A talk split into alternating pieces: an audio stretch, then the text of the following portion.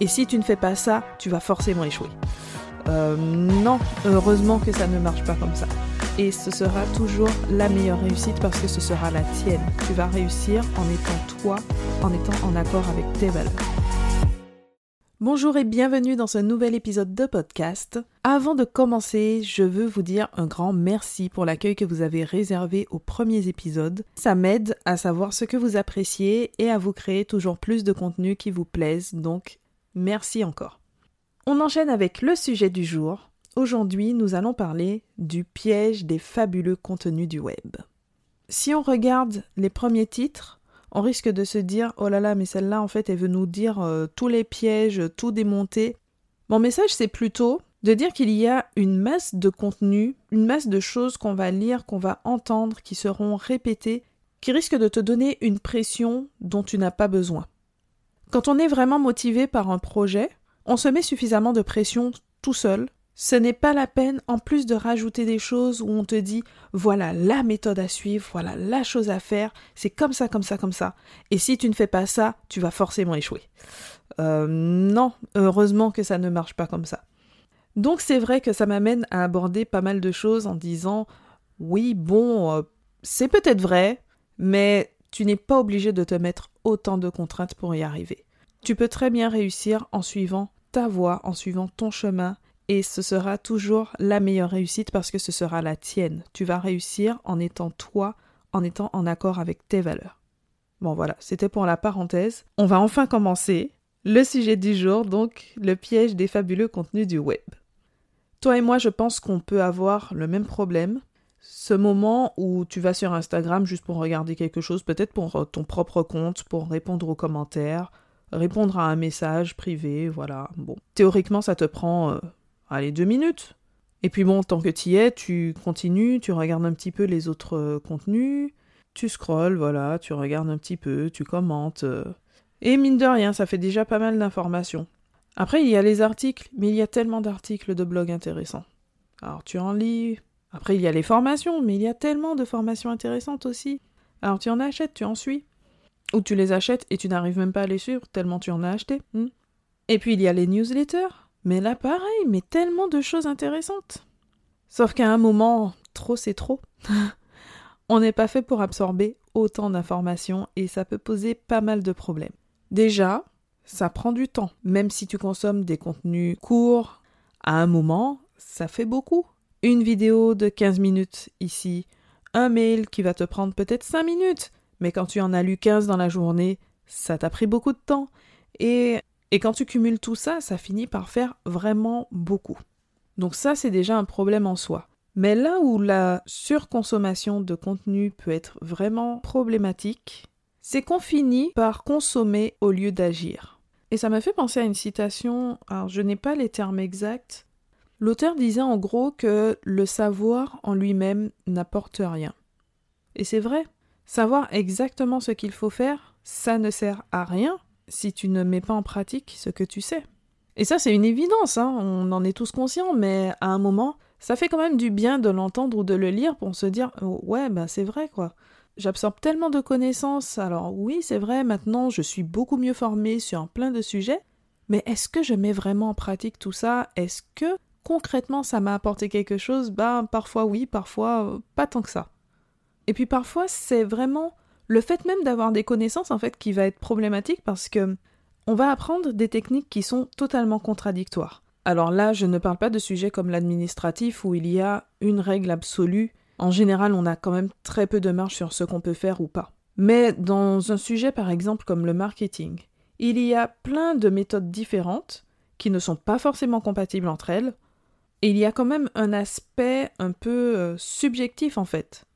Chacun a son point de vue, va le défendre. Ça se tient parce que il y a sa propre expérience, ses propres connaissances qui viennent appuyer sa technique. Mais en général, il n'y a pas de règle absolue, il n'y a pas une méthode universelle qui va fonctionner à tous les coups. C'est vraiment tout un ensemble de choses. Et à force de consommer comme ça des informations qui sont assez contradictoires, on finit par être dans le flou. Et quand on se sent dans le flou, la première chose qu'on va faire, c'est quoi? C'est rechercher encore cette information pour avoir la réponse qui va bien. Donc, on va consommer à nouveau pour réduire ce flou Et on va avoir de nouvelles informations qui vont se rajouter au flou, et en fait c'est un cercle vicieux, on, peut continuer très longtemps comme ça. Donc à un moment, il faut juste dire, bon là, stop. Et du coup, je profite pour te donner quelques petites astuces qui peuvent t'aider à réguler cette consommation. Alors déjà, quand tu t'intéresses à un sujet, donc on va prendre un sujet qui nous concerne tous, le fait de trouver des clients, la prospection. Je pense que c'est pas mal au début de prendre le temps de balayer un petit peu tout ce qui est proposé sur le sujet, simplement pour voir ce qui te parle le plus. Tu vas voir différentes techniques, il y a des personnes qui vont parler de prospection directe, tu vas voir toi comment tu le sens, d'autres personnes vont te proposer le marketing de contenu, la création de contenu, là aussi tu vas voir euh, par rapport à toi, à tes compétences, à ce qui te plaît ou non, etc. Tu vas voir si euh, ça te paraît intéressant ou pas.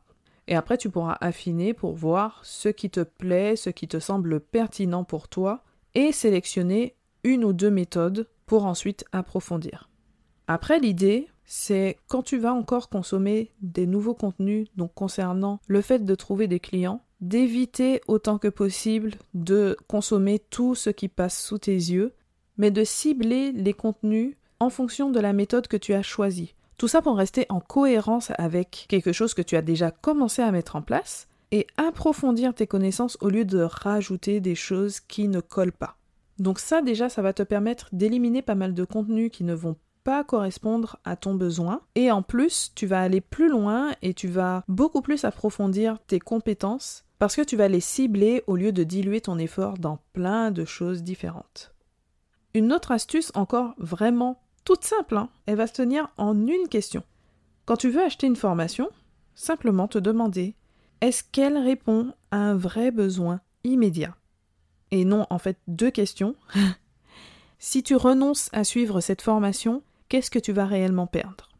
Et puis tant qu'à faire, on va rajouter une troisième question. Est-ce que tu es motivé et disponible pour suivre cette formation? Parce que c'est toujours dommage quand on achète et qu'on ne suit pas la formation ou qu'on ne va pas jusqu'au bout. Et ces questions sont intéressantes et la réponse n'est pas toujours si évidente parce que parfois on a l'impression d'avoir besoin de se former sur un point et en fait c'est juste quelque chose pour nous rassurer. Ce dont on a vraiment besoin c'est simplement de prendre confiance en nous. Et ça, c'est quelque chose qui m'est arrivé plus d'une fois de décider de me former sur un point. Alors, je ne vais pas dire que je n'ai rien appris, hein, mais foncièrement, je n'en avais pas forcément besoin. Cela dit, ça peut quand même être intéressant, hein. Le fait de simplement consolider ses connaissances, avoir une validation extérieure en quelque sorte, et grâce à ça avancer beaucoup plus facilement, ça peut valoir le coup. Mais c'est bon de se poser ces questions pour identifier nos vrais besoins et pouvoir y répondre.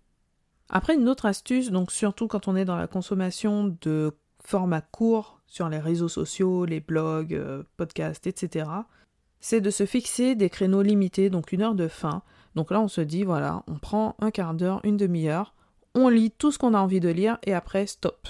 C'est tout bête, mais le fait de fixer des créneaux comme ça dans la journée, et de ne pas le faire le reste du temps, évidemment, ça permet déjà de réduire, de réguler notre consommation. Et comme on a des créneaux bien délimités, ça fait que spontanément, on ira beaucoup plus vers les choses qui nous intéressent vraiment et on ne va pas subir tous les contenus. Donc ce sera beaucoup plus intéressant, beaucoup plus pertinent. Enfin, mon dernier conseil est sans doute le plus important, c'est de s'obliger à implémenter rapidement ce qu'on apprend. Ça rejoint ce que je disais tout à l'heure, la connaissance en elle-même n'a pas de valeur si on ne peut pas la mettre en pratique. Imagine que tu te dises que la méthode de marketing qui te convient, donc ce soit le marketing de contenu, et tu te dis, bon ben, tu as beaucoup plus de facilité à l'écrit, donc tu vas créer un blog et l'alimenter régulièrement. Tu apprends plein de choses sur la création d'articles, de blogs, comment écrire de bons articles, comment les faire connaître, comment les diffuser, mais vraiment, tu es devenu expert sur le sujet. Sauf qu'on revient trois mois plus tard, tu n'as toujours pas créé ton blog, tu n'as toujours pas écrit d'article. On revient six mois plus tard, on attend toujours ton blog et on attend toujours tes articles. Finalement, est-ce que tu auras trouvé plus de clients parce que tu connais la méthode qui te convient alors que tu ne l'as pas mise en pratique? Ben non. Si tu ne fais pas, forcément, tu n'as pas de résultat. Et donc là, j'ai pris un exemple extrême parce que tu te retrouves sans rien. Mais souvent, on sera plutôt dans quelque chose d'intermédiaire. Ce n'est pas qu'on ne va rien mettre en place, mais c'est plutôt sur tout l'aspect amélioration pour aller plus loin. On apprend des choses, on a des super plans, on sait théoriquement comment ça devrait marcher, mais on oublie ben, de pratiquer et de pratiquer régulièrement, de pratiquer de manière euh, consciente pour rechercher vraiment cet effet d'amélioration. Et du coup, le fait de s'obliger à implémenter rapidement, à mettre en pratique rapidement ce qu'on a appris, déjà, ça oblige à réduire sa consommation parce que le fait même de mettre en pratique, ça va demander du temps et tu ne peux pas travailler trop de choses à la fois. Donc déjà ça, ça te freine. Et parce que tu agis en conscience au lieu d'être passif. L'idée, c'est vraiment de se placer dans une consommation active plutôt que de subir la surabondance de contenu qu'on connaît aujourd'hui. Et oui, c'est une créatrice de contenu qui dit ça.